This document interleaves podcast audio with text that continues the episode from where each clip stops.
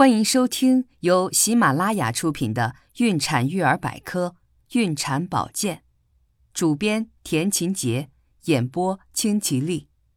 完美胎教和胎宝宝聊天，父母的声音对胎宝宝的智力发育有着不可替代的作用。父母亲切的语调能使胎宝宝产生一种安全感，并促进大脑的发育，使大脑产生记忆。在日常生活中，准妈妈不妨多和胎宝宝说说话，拉拉家常。准妈妈可以将每天看到的、听到的情景、趣事以及家里一天的生活情况讲给胎宝宝听，比如早晨起床和胎宝宝打声招呼，做家务的时候告诉胎宝宝在做什么，以及今天要吃什么菜等。总之，只要你觉得快乐，就可以对胎宝宝说话，但千万不要勉强自己一直说。如果你觉得累了，不妨停下来。要知道，勉强的与胎宝宝说话会影响胎教效果。根据胎宝宝的性格选择音乐，准妈妈在利用音乐进行胎教时，给胎宝宝听的音乐应该多样化。同时，在选择音乐的时候，还应该注意胎动的类型，因为人的个体差异往往在胎儿期就有显露。有的胎宝宝淘气调皮，也有一些胎宝宝老实文静。这些既和胎宝宝的内外环境有关，也和先天性格类型有关。一般来说，应该给活泼好动的胎宝宝听一些节奏缓慢、旋律柔和的乐曲，如摇篮曲等；给那些文静不爱动的胎宝宝听一些轻松活动、欢快的歌曲，如铃儿响叮当等。在一支曲子放了很长时间后，可以更换新的曲子。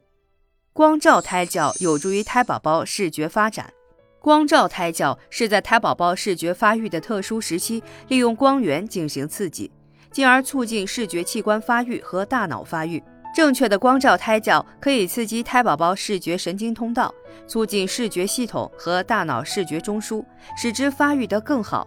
对胎宝宝以后的视觉、思维、想象以及视觉敏锐性、协调性和专注性都能产生良好的影响。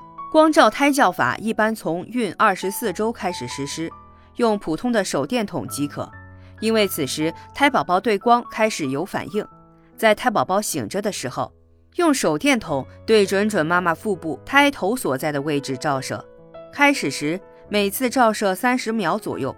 然后逐渐延长时间，但不要超过五分钟。每周三次，在结束之际，将手电筒连续开关几次，加强刺激。光照的同时配合对话。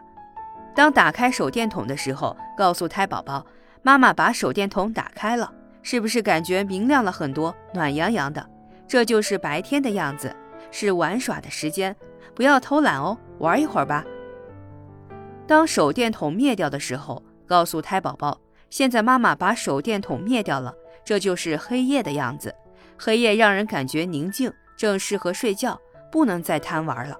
这样可以让胎宝宝正确认识昼夜，形成和成人一样的作息规律。”亲爱的听众朋友，如果您对孕产保健知识感兴趣的话，请点击上方订阅按钮，方便查看每日更新。